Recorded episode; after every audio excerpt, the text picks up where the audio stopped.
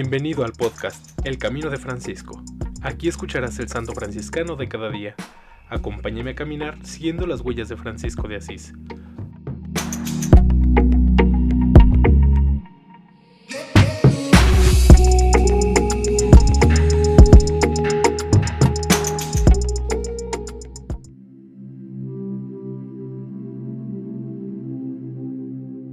Noviembre 9. Beata Juana de Ciña, Virgen reclusa de la Tercera Orden, 1244 a 1307.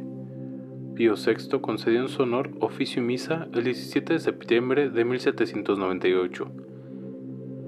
La parte más antigua de la ciudad de Ciña, en lo alto del cerro, de aspecto medieval, se llama comúnmente la Beata. Recuerda y honra así a diario a la Beata de Ciña por antonomasía, la Beata Juana. Nació en Ciña en 1244.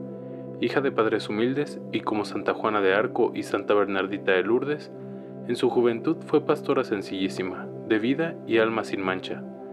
A veces reunía junto a sí a otros pastores y les hablaba de las cosas del cielo y del amor a las virtudes.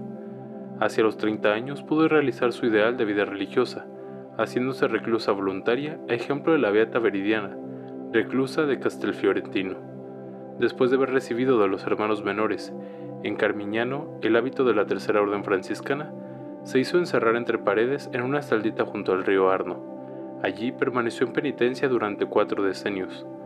Desde aquel estrecho refugio derramó dones de misericordia sobre cuantos recurrían a ella, sanó enfermos, consoló afligidos, convirtió pecadores, iluminó a dudosos, ayudó a los necesitados su fama perdura hasta nuestros días debido también a los milagros póstumos y a las gracias recibidas.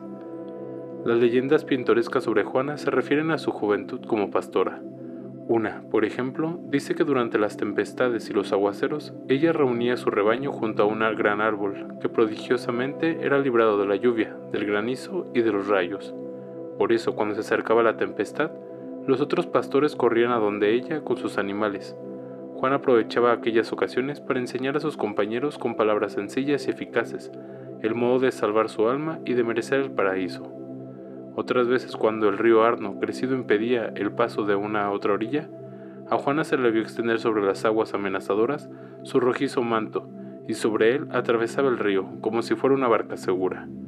Juana vivió como reclusa una vida más angelical que humana.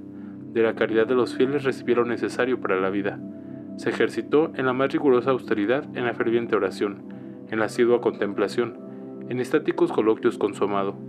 El Señor glorificó la santidad de su sierva fiel con numerosos prodigios, realizados especialmente en favor de los enfermos, para los cuales obtenía de Dios la curación del cuerpo y del alma. Murió en su celda a los 63 años, el 9 de noviembre de 1307. Se dice que en el momento de su muerte, las campanas de las iglesias sonaron a fiesta para solemnizar el ingreso de Juana a la gloria del cielo.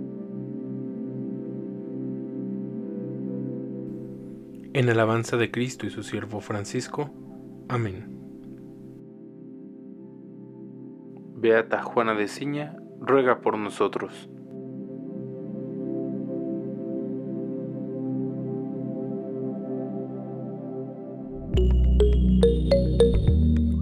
Te invito a que compartas este podcast y sigamos juntos el camino de Francisco. Paz y bien.